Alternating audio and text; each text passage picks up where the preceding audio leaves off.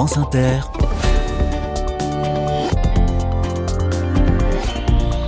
Dorothée Barba. Bonjour à toutes, bonjour à tous. L'Aube pointe son nez à la mi-journée sur Inter. Le département de l'Aube en région Grand Est est notre terrain de jeu cette semaine dans les carnets de campagne. Jusqu'à vendredi, je vais donner la parole à des hommes et des femmes qui portent des initiatives réjouissantes à Troyes et dans les alentours. Comme d'habitude, vous avez été très nombreux, nombreuses à nous écrire pour signaler des gens géniaux et je vous en remercie. Plusieurs courriels notamment nous ont parlé de Jill Teboul, une femme solaire. Cette restauratrice est la patronne d'une cantine solidaire à Troyes, Cantine Éthique, un resto qui aide à revenir vers l'emploi celles et ceux qui en sont loin et qui pratiquent une cuisine éco-responsable. Cantine Éthique est installée dans un espace de bureau partagé, le rucher créatif à Troyes. Je passe un coup de fil euh, dans un instant à Gilles. Et d'abord, on fait un crochet par Brienne-la-Vieille, tout près de Brienne-le-Château, où s'est installé le jeu des 1000 euros que vous retrouvez dans un petit quart d'heure. Soyez les bienvenus. Carnet de campagne, le journal des solutions. La forêt s'invite à l'école. Nous voici à Brienne-la-Vieille, un village de 500 habitants entre Troyes et Saint-Dizier, dans le parc naturel régional de la forêt d'Orient. Bonjour Marine Brunelet. Bonjour Dorothée. Vous êtes la fondatrice d'une association baptisée Les Amis de Basse-Fontaine. Basse-Fontaine, c'est le nom de l'abbaye de Brienne-la-Vieille dont vous avez hérité. Et vous avez créé une Forest School, une école de la forêt donc. Mais si le terme est en anglais, c'est parce que la pratique est d'inspiration anglo-saxonne et scandinave, hein, c'est ça? Exactement. Euh, donc effectivement, on a créé cette association en 2021 parce que ça nous tenait à cœur d'ouvrir euh, l'ancienne abbaye de Basse-Fontaine au public euh, en proposant des moments de rencontre et de partage euh, au grand air, euh, que ce soit pour le grand public, mais également pour les enfants dans un cadre scolaire et périscolaire. Donc on a organisé depuis 2021 euh, une cinquantaine de sorties nature autour de la découverte de la biodiversité, par exemple des balades à thème, euh, à la découverte des plantes sauvages et comestibles, à la reconnaissance des oiseaux par le chant, à la découverte des petites bêtes de nos jardins, euh, des ateliers créatifs, des animations culturelles, donc tout ça pour le grand public. Et on a souhaité aussi également euh, euh, proposer ces animations pour les enfants. Donc on a créé un partenariat avec l'école du village de Brienne-le-Château qui se trouve à 6 minutes de Basse-Fontaine. Et depuis euh, deux ans, on accueille régulièrement des, des scolaires en fait pour des, pour des journées d'école en forêt. Est-ce que vous vous êtes intéressé à, à l'origine de ce concept, euh, l'école en forêt, l'origine scandinave dont je parlais à l'instant et anglo-saxonne Vous avez regardé un peu ce que ça donnait? Oui, un petit peu. Effectivement, en fait, euh, on s'est rendu compte qu'en France, on était un petit peu en retard, mais il y a quand même pas mal d'initiatives euh, qui, euh, qui se développent un petit peu partout. Et, et c'est ce qui nous a donné envie, en fait, de, de proposer ça aux, aux, enseignants de, de l'école. Euh, il y a un constat très simple aujourd'hui, c'est que les enfants passent pas beaucoup de, de temps dehors, que ce soit à la campagne ou en ville. Il y a même une étude anglo-saxonne qui mettait en avant le fait qu'un enfant passait en moyenne moins de 30 minutes par jour dehors, euh, et un enfant sur cinq ne sort même pas du tout de la journée alors qu'un enfant est tellement heureux euh, dans la nature Mmh. que voilà, ça nous a ça nous a donné envie de de proposer ce genre de- d'animation. Oui, on, on s'imagine spontanément que ce lien entre les enfants et la nature, il est beaucoup plus fort à la campagne, et en fait pas tellement. Pas forcément, ça dépend Mm. des parents en fait. Il y en a qui, qui aiment sortir, qui vont se balader euh, régulièrement et d'autres euh, pas du tout. Cette année, on a décidé d'ouvrir à partir de, de- l'année prochaine, pardon, en 2024, on ouvrira tous deux vendredis par mois à partir du mois de mars. Mhm. Euh, parce que voilà, on n'a pas encore suffisamment de bénévoles pour animer euh, ces journées, mais l'objectif à, à plus long terme, ça serait effectivement de pouvoir ouvrir plus régulièrement et, et aussi à d'autres enfants du territoire et pas seulement à l'école du village d'à côté. Vous venez de dire que vous n'avez pas assez de bénévoles. Alors là, il faut lancer un appel hein, sur France Inter. Est-ce que vous cherchez des, des Mm. bénévoles à l'association des amis de Basse-Fontaine? Ah oui, toujours. Euh, donc, euh, en effet, s'il y a des, des enseignants retraités ou des personnes qui ont du temps et qui auraient envie de s'investir dans cette association, on est évidemment euh, preneurs. Est-ce que vous avez un souvenir marquant à me raconter, Marine? Euh, alors, bah, j'ai reçu euh, il y a pas très longtemps ma, filleule de 8 ans qui vit à Paris et qui n'avait jamais vu de, de grenouille. Euh, donc, ça m'a un petit peu surpris. Donc, effectivement, on voit à quel point on est aujourd'hui déconnecté de, de, de la nature et c'est bien dommage. Enfin, il y a beaucoup d'études qui ont montré à quel point les bénéfices étaient nombreux, euh, donc notamment en termes de santé mentale, de santé physique euh, et de, de créativité. Enfin, il faut, il faut sortir, il faut prendre l'air, euh, peu importe le temps. Il y a un dicton intéressant que, que j'ai appris en arrivant à la campagne, c'est qu'il n'y a, pas de mauvais temps, il y a que des mauvais équipements. Donc, donc en sachant ça, on peut s'équiper et sortir par tout temps, prendre un petit panier et aller, aller prendre l'air. Dans quel état est-elle, cette abbaye dont vous avez hérité et que vous avez à cœur, hein, on l'entend bien, d'ouvrir au plus grand public?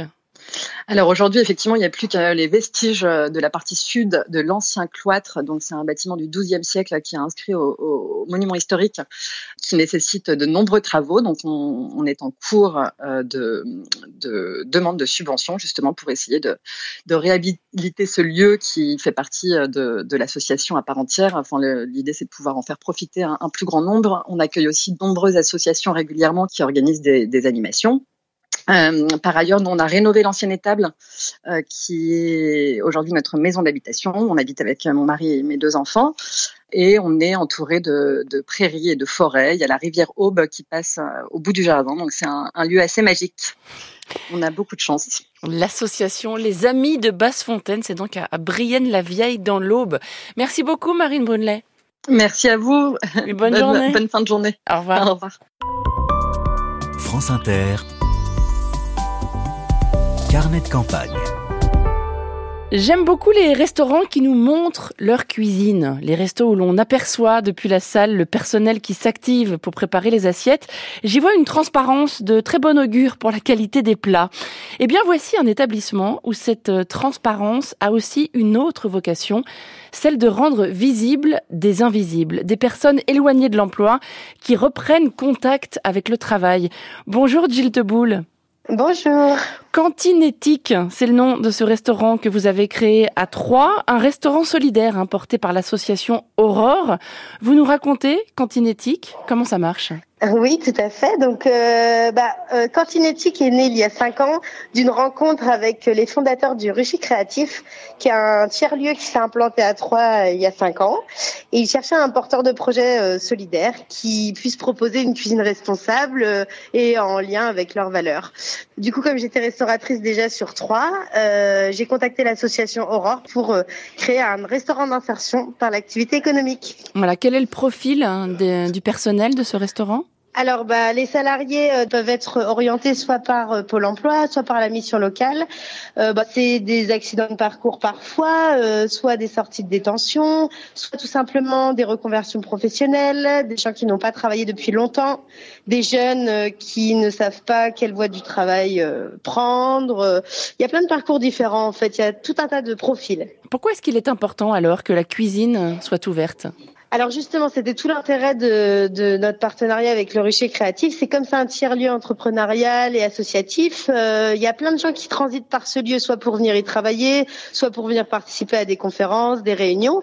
Et du coup, nous, notre cuisine, comme elle est ouverte sur ce hall, euh, les salariés en insertion sont constamment en lien avec le public accueilli. Et ça, c'est très riche pour eux. C'est nous ce qu'on cherche déjà auprès de nos salariés, c'est qu'ils reprennent confiance en eux parce qu'ils sont, pas par leurs compétences, mais tout simplement euh, le fait de sourire, le fait de dire bonjour, qu'on s'intéresse à eux.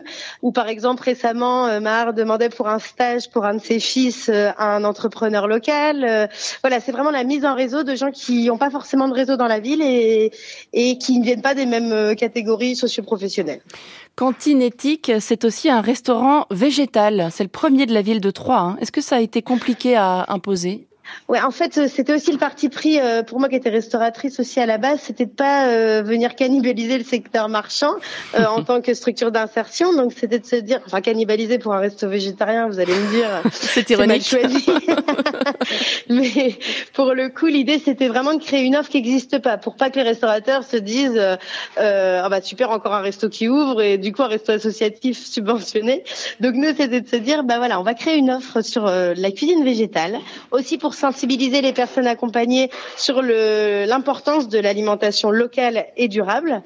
Et donc, euh, bah, petit à petit, on, a fédéré pas mal de clients, mine de rien. Euh, il y a entre 20 et 30 couverts qui, de personnes qui viennent manger tous les midis. Et il y a tout un service traiteur euh, zéro déchet parce qu'on essaye de faire un maximum avec des consignes. voilà, et là ça se développe de plus en plus en cinq ans. Et qu'est-ce que ça donne côté menu? Qu'est-ce qu'on mange aujourd'hui par exemple? Alors aujourd'hui, caviar de légumes d'automne, crème de citron aux herbes, soupe crémeuse de butternut et châtaigne. Donc ça, c'est en entrée. Et après, on a quand même toujours notre burger euh, qui est fait avec des pavés végétaux qu'on élabore à base de légumineuses locales. et qui aujourd'hui, par exemple, va être servi avec de la betterave, carottes et crème de moutarde. Bon appétit chez Cantine. Est-ce que vous diriez que vis-à-vis des clients et clientes, il y a une, forme de tolérance? Parce que ce ne sont pas des gens, vous l'avez dit, qui sont à la base des professionnels de la restauration oui, alors justement, nous on promeut aussi une cuisine qui soit pas euh, pédante, en tout cas qui soit même pas euh, spécialement professionnelle. On vient avec ce qu'on est, avec ce qu'on sait.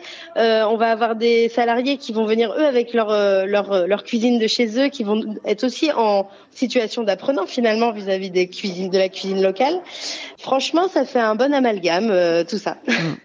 Alors, vous portez aussi un autre projet dont je voudrais qu'on parle. C'est une conserverie locavore qui s'appelle Boca Loca.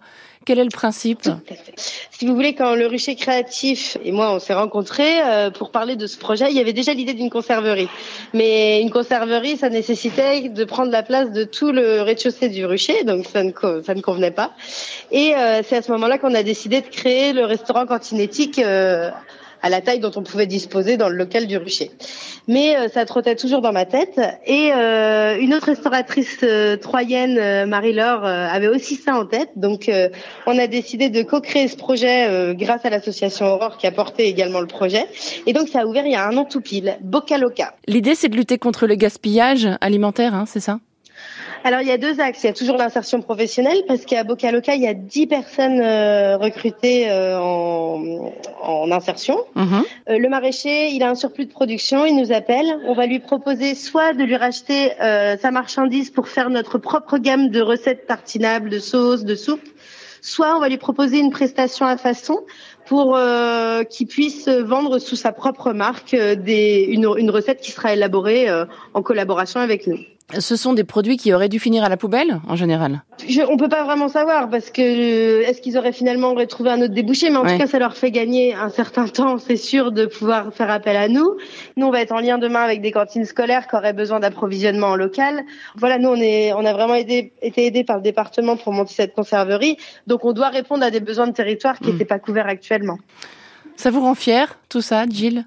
Oh non, ça me rend pas spécialement fière, mais heureuse de, de pouvoir collaborer avec tous ces gens différents et se nourrir les uns des autres pour créer des belles choses dans un monde où parfois il y a trop de clivages. Cantine éthique, ça s'écrit avec deux K, un au début et un à la fin. Et c'est donc au rucher créatif de Troyes dans l'Aube, tout comme Bocaloca. Un grand merci à vous, Gilles Teboul. Merci beaucoup, Dorothée. À bientôt. Au revoir. À bientôt. Bonne journée. Nous restons dans l'aube, bien sûr. Voici le jeu des 1000 euros à présent à Brienne-le-Château. Il est midi 45. Nicolas Stoufflet sur France Inter.